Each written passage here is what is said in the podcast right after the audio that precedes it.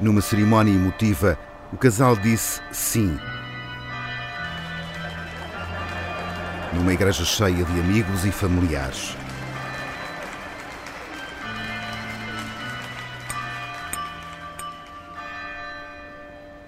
Ela passou a ser esposa dele, ele o marido dela. Três anos passados, o sentimento fechou a porta, o amor chegou ao fim. Ele voltou a casar, ela, mais de dez anos depois, continua a ser uma mulher divorciada aos olhos do Estado.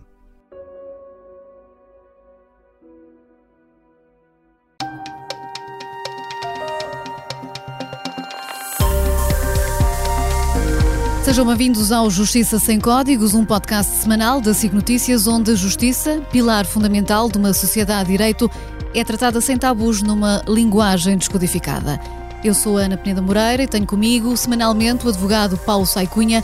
Paulo, bem-vindo. Muito obrigado, Ana. Bom, hoje temos um tema que é um tema de, de bastante interesse e se calhar escapa à atenção de muitas pessoas. Por um lado, isso é bom, por outro lado, eh, é interessante. E é isso que vamos aqui discutir.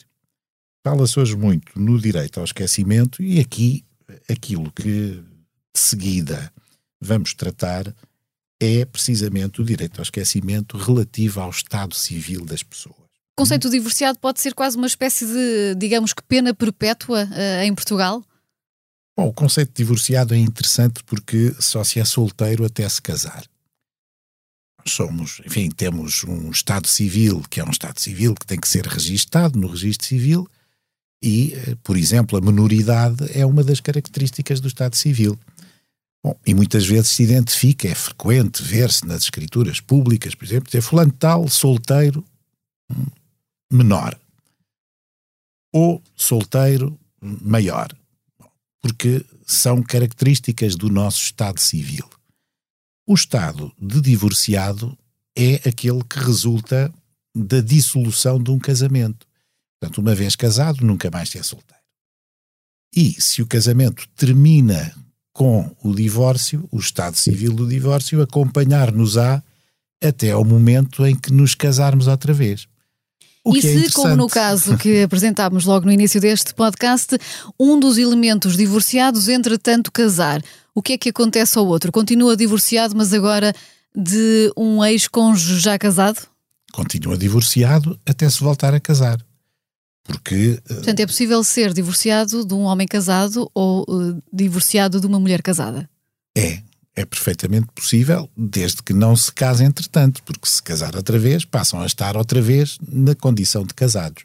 De facto, esta, esta uh, situação do Estado Civil é muito interessante porque uh, o estado de solteiro é um estado onde não se retorna nunca depois de se ter casado. Bom, e hoje, como se sabe, nós não temos já o modelo da família tradicional. Durante muito tempo, e felizmente há muito tempo, a única forma de constituir família, do ponto de vista legal, era através do casamento.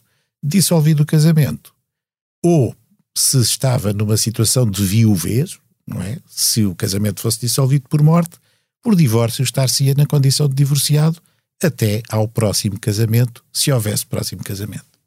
Portanto, poderemos dizer que de alguma forma a lei ainda está refém de antigos costumes que já não farão grande sentido à luz da, da atual dinâmica uh, da sociedade?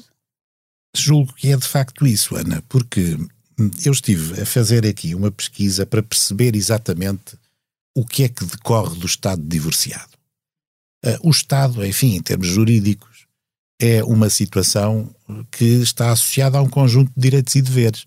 Então vamos lá ver o que é que o ser divorciado traduz do ponto de vista da situação jurídica de quem é divorciado. E traduz muito pouco. Hoje em dia traduz pouquíssimo, diria eu. Porque, inclusivamente, desde 2008, que a, a situação de afinidade após o divórcio desapareceu se o divórcio um, acontecer e, portanto... O que é a situação de afinidade? É, por exemplo, a hum. ligação que se mantém aos sogros, que é. no passado eram sogros para toda a vida? É, é a ligação, a afinidade é o vínculo que liga os parentes de um cônjuge ao outro cônjuge. E a situação que existia até 2008 é de que, dissolvido o casamento por divórcio, os afins continuavam a ser afins do divorciado. Hoje já não é assim. Essa situação só se mantém hoje em dia se o casamento terminar por viuvez, com a morte do outro cônjuge. E então, como hoje nós temos uma panóplia, chamemos-lhe assim, de formas de constituir família, e algumas delas, num certo paradoxo, por exemplo, a união de facto, têm alguns efeitos jurídicos, o que acontece é que nós podemos ter dois divorciados que, entretanto, vivem em união de facto, mas não deixam de ser divorciados em termos de Estado civil. Hum. Eh, o que acontece é que têm os efeitos jurídicos da união de facto, embora cada um deles seja divorciado. Bom, isto leva-nos a perguntar se de facto fará sentido hoje manter-se, do ponto de vista jurídico, esta característica do Estado civil, que é o Estado divorciado.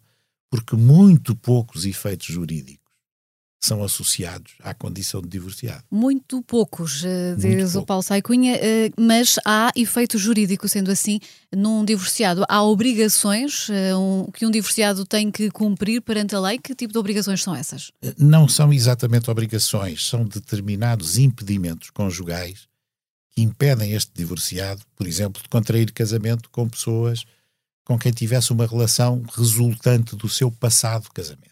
Mas essa questão é, é uma questão que se pode resolver eh, independentemente da manutenção do tal estado civil de divorciado. E, portanto, penso que é um tema que podia ser discutido, dada a sua escassa relevância, mas também, felizmente, como todos reconhecemos hoje, ehm, a marca estigmatizadora do divórcio, que era, enfim, uma realidade que eu, aliás, conhecia, enfim, conhecia até por experiência pessoal, nos anos 60 e 70 do século passado, numa sociedade muito mais uh, fechada em termos de costumes, uh, hoje em dia, felizmente, já não existe de todo. E todas estas situações que temos estado aqui a ver uh, são socialmente toleradas, e ainda bem que são, quer dizer, não faz hoje sentido. São socialmente toleradas, mas a lei também as tolera de igual modo, porque qual é a diferença de ser um solteiro ou um divorciado à luz da lei? Há pouco estava a referir que há uh, alguns compromissos, alguns deveres, portanto, pelo que percebi, por exemplo, uh, um divorciado não poderá ter um relacionamento uh, afetivo, ou não poderia, à luz da lei, com um, um filho do seu ex-cônjuge. É verdade, mas também é verdade faz lembrar o caso do Woody Allen. Faz lembrar o caso do Woody Allen, que é um caso, aliás, curioso e que demonstra que a realidade dos factos muitas vezes ultrapassa a própria lei. Quando estamos a tratar de matérias que têm um pendor cultural muito forte, embora esse pendor cultural possa ser condicionado pelo mundo de evidência das pessoas, eh, pela religião dominante no Estado, pelos padrões culturais dominantes de uma dada sociedade, a verdade é que a evolução dos costumes e da própria tolerância social perante essas situações, eh, não é a evolução não é estática, não pode ser estática, não é? E vai vai se alterando no dia a dia. E essa situação demonstra bem que aquilo que é um impedimento legal pode ser de facto contornado. Pode ser de facto contornado e foi no caso do Woody Allen. De facto, nunca poderia casar com a filha adotiva mas na verdade vive em união de facto com a filha adotiva. E não há propriamente uma sanção jurídica para isso. Em Portugal haveria? Eh, já se deparou enquanto advogado com alguma situação semelhante? Não, em Portugal também não. Em Portugal, a única sanção que existe e é uma sanção penal, porventura será exagerado até, mas é uma sanção penal e ainda existe, é a do crime de bigamia. Ou seja, quem é casado não pode casar outra vez. E se casar segunda vez estando casado, comete um crime de bigamia. Como digo, é uma sanção penal, uma sanção grave. Uh, noutros casos, não. Isto porque o direito não pode intrometer-se em tudo. Uh, é outra questão que, se calhar, num, num futuro podcast podemos tratar. Quais são os limites da intervenção do direito em matérias que são matérias do foro pessoal e que não colidem com direitos alheios, nem põem em causa bens fundamentais do Estado, não é? E essa é a questão que estamos aqui a tratar. De, é exatamente. de que forma é que um Estado civil, uma relação que não deu certo, um casamento que acabou, interessa verdadeiramente ao Estado que obriga um uh, divorciado a permanecer com esse carimbo ou com esse rótulo, seja ou não importante para a sociedade, para toda a vida. Em termos fiscais, também não há uh, qualquer diferença entre um solteiro e um divorciado. Portanto, há de facto alguma utilidade prática aos olhos do Estado uh, deste conceito, uh, deste Estado civil de divorciado? Como digo, há, há pouca ou quase nenhuma. É Já falámos disso é, legalmente, mas legalmente, depois há também é. a questão de, de, em termos de fiscalidade. Uh, em portanto... termos de fiscalidade, Ana, é muito curioso porque já houve em Portugal uma prática chamada do divórcio fiscal. Porquê? Porque o sistema fiscal, sobretudo em termos de impostos sobre o rendimento, era penalizador para os casais. Tratava os casais de forma pior do que se estivessem divorciados. E por essa razão, muitas vezes ocorriam os chamados divórcios fiscais. As pessoas permaneciam em coabitação, vivendo, enfim, se quiser, numa união de facto, mas divorciavam-se precisamente para obter um tratamento fiscal mais favorável. Felizmente hoje já não é assim, porque hoje eh, nós podemos também, em termos fiscais, eh, escolher o regime de tributação e eh, desconsiderar a situação de casado. Isso leva-me a uma outra questão, não quero fazê-lo perder o raciocínio, mas um divorciado que vive na tal união de facto, como há pouco uh, dizíamos que era possível, pode estar a fazer um, uh, uma entrega de IRS conjunta com uh, esse, no, esse, essa nova relação uh, e ainda assim permanecer com uh, o seu estado civil de divorciado. Portanto, é possível fazer um, uma entrega de IRS com outra pessoa com quem se vive em união de facto e ainda assim continuar a ser divorciado. É perfeitamente possível e precisa. Porquê? Porque a união de facto tem efeitos fiscais, pode produzir efeitos fiscais e daí que possa ser considerada na declaração de rendimentos e a condição de divorciado não tem aqui qualquer relevância jurídica. Portanto, é indiferente, quer dizer, é indiferente e, aliás, é, é fácil perceber isso, porquê? Porque a situação de divorciado, se for uh, uh, sobreposta depois a uma união de facto subsequente ao divórcio, faz com que a condição de divorciado praticamente se apague, desapareça. Porque, na verdade, a pessoa vive sob um estatuto jurídico que, embora seja uma união de factos, vai, facto, perdão, vai produzir determinados efeitos jurídicos. Daí, mais uma vez, a demonstração da irrelevância da condição de divorciado. Não tem, do ponto de vista legal, nenhuma consequência. Isto leva-nos ao direito ao esquecimento, que já está previsto em, em várias uh, matérias, nomeadamente até para uh, o cometimento de crimes. Portanto, há o direito ao esquecimento para condenados que, cumprindo a sua pena, têm direito a ver o seu cadastro criminal, digamos que limpo, eh, é o direito ao esquecimento de retomar a vida e seguir por novos caminhos.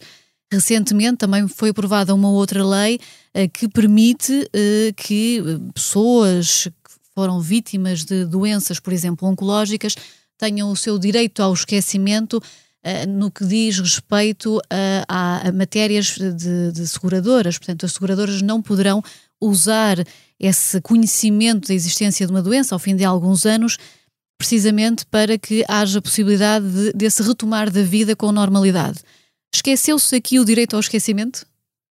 É, é, aí é um bocadinho mais complicado porque eh, nós estamos a falar de regimes jurídicos que podem estar em conflitos e em conflito e que um, carecem de uma intervenção legal. Eu vou explicar. Eh, de facto, tem que se levar ao registro civil quer o casamento, quer o divórcio. E estes factos integram o Estado Civil e permanecem registados.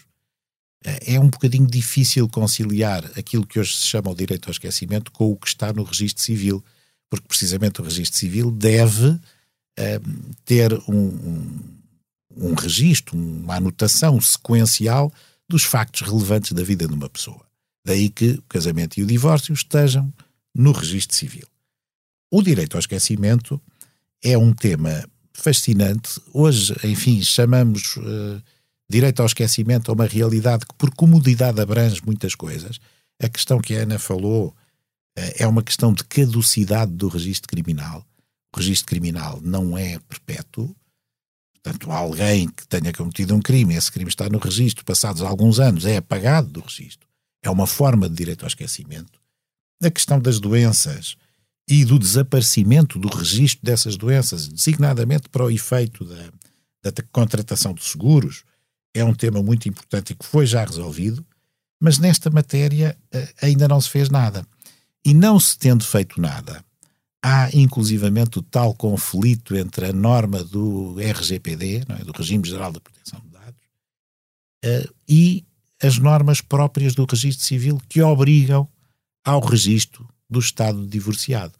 Enquanto esta colisão se verificar, julgo eu, ninguém poderá, perante o registro civil, invocar o direito ao esquecimento para efeitos de apagamento do Estado Civil divorciado. Portanto, não o pode fazer. Não admite que, eventualmente, alguém que se sinta violado na sua privacidade possa recorrer aos tribunais para fazer apagar uh, do seu uh, uh, currículo, entre aspas, do seu currículo afetivo, este estado civil de divorciado, se não quiser nunca mais casar com ninguém. Era uma questão interessante de ver decidida pelos tribunais. Bastante interessante até porque eu falo em colisão porque parece que à primeira vista há de facto uma colisão de normas nesta matéria. Mas aquilo que é o regime do RGPD, eh, relativamente ao direito do esquecimento, é precisamente uma das causas que pode ser invocada em favor de uma pretensão de esquecimento, é a falta de motivo para que aquele dado permaneça ativo. Deixa de haver motivo para que ele lá esteja. Bom, e de facto, aquilo que nós temos estado a ver ao longo desta conversa é que o Estado divorciado hoje tem um sentido prático e jurídico praticamente nulo, não é? Bom, portanto, poderá ter uh, interesse analisar uma situação desse tipo e ver como é que a jurisprudência, como é que os tribunais lidariam com ela. É uma questão interessante e a ver. Vamos uh, esperar para perceber se eventualmente este podcast pode levar a esse conflito jurídico que até agora não é conhecido. Paulo Saicunha, uh, notas finais sobre este tema? Bom, é um tema aliciante. Agora, hum, uma nota tranquilizadora relativamente ao que a Ana disse. Nós, no nosso cartão de cidadão, já não temos visível o nosso estado civil. Nos nossos passaportes também não. Bom, esse dado é um dado que é um dado relevante sempre que se tenha que trabalhar com uma certidão do registro civil, porque aí sim consta o Estado Civil. Mas eu diria que na vida cotidiana, no nosso dia a dia, mesmo quando nos temos que identificar com recurso a um documento oficial de identificação, esse dado já não consta visível. E, portanto, há algum problema que daí pudesse resultar relativamente à à, à convicção íntima da pessoa quanto à não revelação desse estado está muito mitigado porque de facto já não aparece. Ao Portanto, se for ao dentista, antes. já me aconteceu, e lhe perguntarem o estado civil, não há por que dar essa informação. Não há por que dar essa informação, é completamente irrelevante. E é uma violação do, uh, do regime geral de proteção de dados? Nessa parte, em rigor, não, mas é um dado que não deve ser uh, facultado se voluntariamente o titular do dado não o quiser dar. Não tem que dar. É um elemento que é completamente irrelevante para esse efeito. E, portanto, não deve ser sequer eh, questionado? Não, não deve ser sequer questionado. Paulo Saicunha, uma vez mais foi um prazer. Como sempre, a nossa aliança é com a informação. Envolva-se no nosso podcast enviando críticas e sugestões para o e-mail justiça sem códigos, sic.pt, sem acentos nem cedilha. Eu sou Ana Peneda Moreira, ao meu lado o advogado Paulo Saicunha, com sonoplastia de João Martins. O Justiça Sem Códigos regressa na próxima semana. Até lá, respeite os deveres, exija os seus direitos. A justiça é cega, mas não pode ser surda.